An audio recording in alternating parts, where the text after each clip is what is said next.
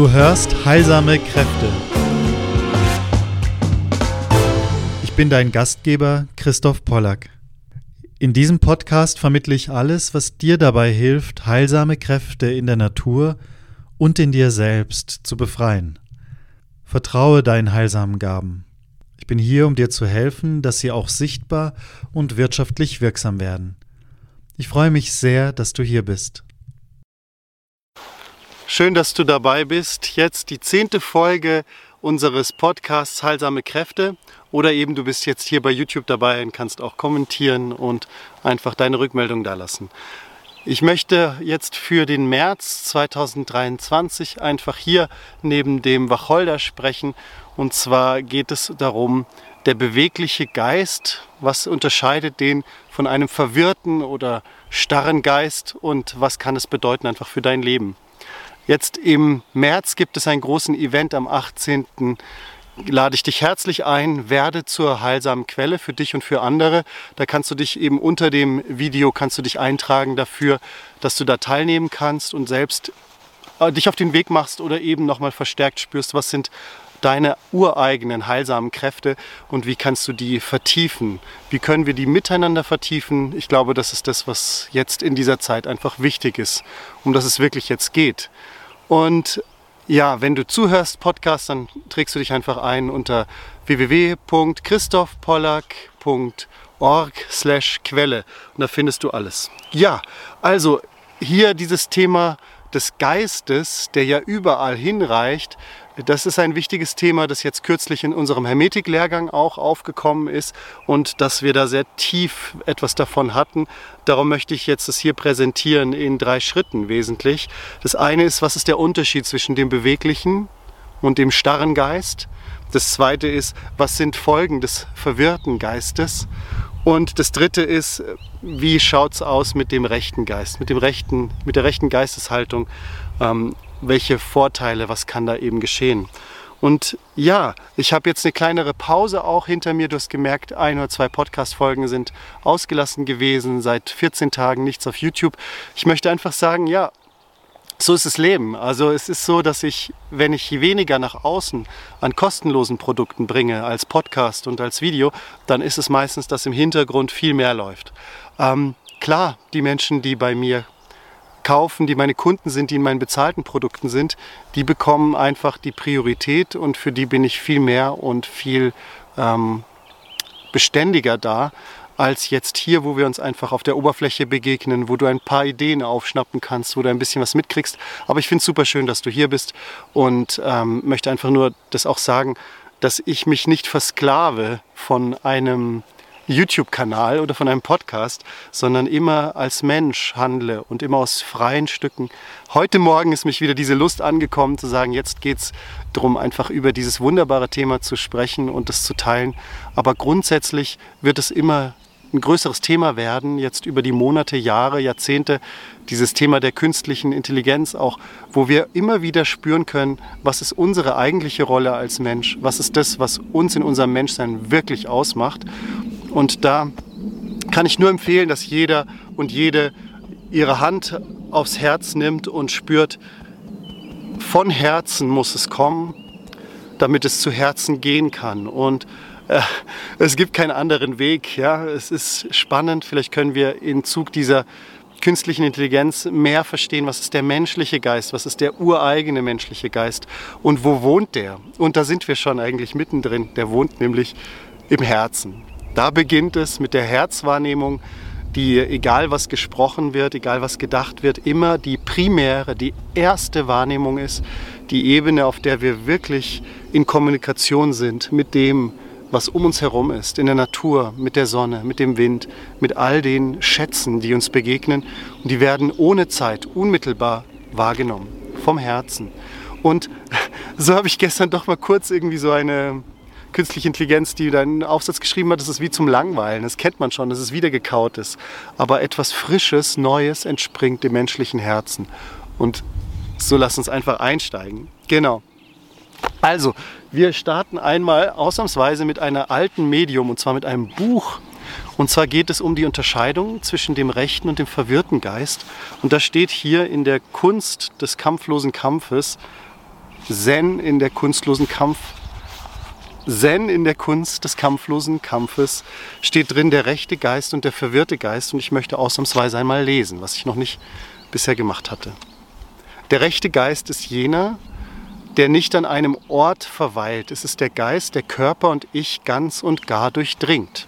Also es ist nicht der Tausendfüßler, der sich Gedanken macht, hm, wie bewege ich eigentlich diesen Fuß und diesen Fuß, der danach nicht mehr laufen kann, sondern der praktisch mit seinem Gewahrsein überall gleichzeitig ist. Und nicht bei der Schniefnase und beim kleinen Finger und bei dem Mini-Ding und aus diesem kleinen Ding, das eigentlich nebensächlich ist, einen riesen Elefanten macht.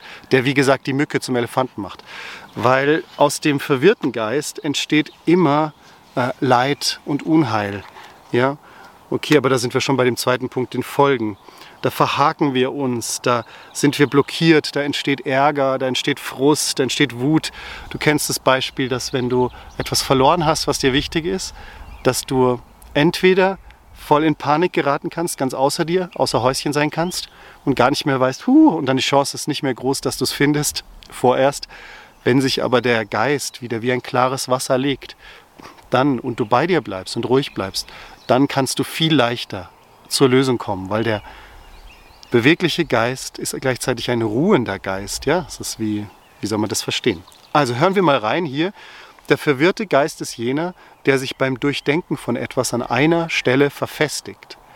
Wenn der rechte Geist an einer Stelle zusammenrinnt und sich dort verfestigt, wird er das, was man verwirrter Geist nennt. Lässt man den rechten Geist fahren, verliert er sein Wirken hier und dort. Deshalb ist wichtig, immer beim rechten Geist zu bleiben. Der rechte Geist ist, da er keinen Ort kennt, wie Wasser, fließend, beweglich. Der verwirrte Geist dagegen ist wie Eis, schwer, starr, und Eis kann die Hände und den Kopf nicht waschen. Schmilzt man das Eis, so wird es Wasser, das überall hinfließt und kann Hände, Füße und alles andere waschen. Also du verstehst schon das Bild, dass der Geist kann sich blockieren und starr werden. Dann kann es heißen, ich kann dies nicht, ich kann jenes nicht, ich bin unbegabt dafür und alles Mögliche. Oder du bist einfach, dass du den Geist wie eine wilde Katze, wie ein Vogel hingehen lässt, wo er möchte und ihn nicht gefangen hältst, sondern dass du den Geist immer im Jetzt auch dadurch hältst, immer frei, immer verfügbar, immer beweglich. Und das ist eine schöne, große Tugend, zu spüren, dass du im Herzen beweglich bleibst, körperlich beweglich bleibst, seelisch beweglich bleibst und geistig beweglich bleibst. Und das können wir wirklich studieren im Alltag. Es gibt dann immer wieder so Momente, wo wir fest werden, ja, wo unser Kopf irgendwas will und irgendwas möchte und dann paf blockiert's und schon wird's fest. Und dann da wieder in diese Beweglichkeit hineinzugehen. Ja, die Folgen des verwirrten Geistes habe ich eben schon ganz gut genannt. Und aus dem Gunst des rechten Gewahrseins, des beweglichen Geistes, entsteht natürlich was sehr Schönes. Und wer den Ausführungen mir gefolgt ist, auch zum Beispiel zu der Hermetik und zu Merkur, der weiß, dass Hermes und Merkur als ja, der, das Urbild des Geistes, des Verstandes, des Denkvermögens überall hin kann. Merkur ist der Götterbote, er ist der, der eben zu den Göttern ins Himmlische, in die himmlischen Gefilde kann, auf den Olymp. Und er ist der, der zu den Menschen kommen kann, auf die Erde, in die irdische Welt der Sterblichen. Und Hermes, Merkur ist auch der, der kann überall hin an jeden Ort. Er kann sogar in die Unterwelt zu Hades. Und das ist ganz spannend, dass wir da merken, ja, so ist unser Geist, der überall hin kann, der keine Beschränkung kennt, der keine Grenze kennt, außer die, die wir uns selbst ähm, aufsetzen. Sprachlich ist es hochinteressant, dass wir mit Merkur auch an solche Worte wie Marke denken. Also Marke ist wie etwas das ich mir merken kann. Auch das Wort merken hat eigentlich damit zu tun mit Merkur. Oder ein Grenzstein, etwas, was also wirklich so diese Schwelle benennt zwischen dem Himmlischen und zwischen dem Irdischen. Ja, markant, merken, Marke. Und das finde ich hochinteressant. Auch das Merkmal hat damit zu tun. Ja, schön. Also die Fallen dieses Geistes, des verwirrten Geistes, wäre dann eben zu denken, naja, ich bin dies und jenes, damit schließe ich schon mal alles andere aus. oder ich kann nicht, ich kann nicht äh, Rechnungen schreiben, ich bin nicht humorvoll, ich bin nicht geschäftstüchtig, ich kann nicht Klavier oder Tennis spielen, ich kann nicht ein Online-Business aufbauen. Und schon sind wir eigentlich drin und spüren, hm, jetzt begrenze ich mich ja gerade. Und es ist ganz außerhalb von dem Geist, der eigentlich alle Dinge vermag. Der Geist, der überall hin kann, der unendlich beweglich ist, der sich nicht fassen lässt, der immer durch die Hände rinnt. Das ist ja auch der Ausdruck von Merkur, das Quecksilber, das als einziges Metall so flüssig und beweglich ist bei Zimmertemperatur. Also das sich nicht fassen lässt, das immer wieder zerstäubt und hierhin und dahin geht. Und das ist hochinteressant, dass wir da eben so ein Bild für den Geist haben, diese Aufnahmefähigkeit ja auch des Wassers, dass ich mit allem verbinden mag, das einfach unfassbar immer diese Form annimmt, die gerade ihm begegnet. Ich fülle das Wasser in eine Karaffe, dann hat es die Form der Karaffe. Ich fülle das Wasser in eine Tasse, hat es die Form der Tasse. Also das ist wirklich schön. Ja, für heute halten wir das ganz kurz. Lass uns gerade noch ein bisschen hier in die Landschaft hineinhören. Wir haben jetzt bald März, März 2023. Ich erlebe das, als wären die Vögel still. Sie wollen, wollen auch hören, was ich zu sagen habe. Ihr wart so laut und so emsig und fleißig. Also, dass jetzt in dieser Zeit ganz neue Dinge kommen, ich denke, du spürst es, wie eigentlich jetzt für das Thema auch des Lernens und des Verstandes ganz neue Ebenen sich auftun. Schon lange haben wir ja diese Geschichten wie Second Brain und Notion und verschiedene Dinge, die wir da nutzen können. Und ähm, alles kommt, glaube ich, mit einem Segen und mit einem Fluch. Alles hat auch seine Schattenseiten.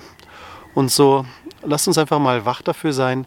Die positiven Dinge, die ich erlebe, sind die Menschen, die sich verbinden untereinander, wo auf eine neue Art und Weise, auf eine viel leichtere Art und Weise Menschen ähnlicher Geisteshaltung sich verbinden miteinander, wo wieder eine ganz starke Kraft entsteht im Miteinander, wo plötzlich Lernen viel leichter geschieht, also wie wenn es so sprungartig geschieht, das Lernen, und wo wir also hineinkommen in wirklich wieder so eine neue Etappe des Menschseins und des, der Menschheit. Mm.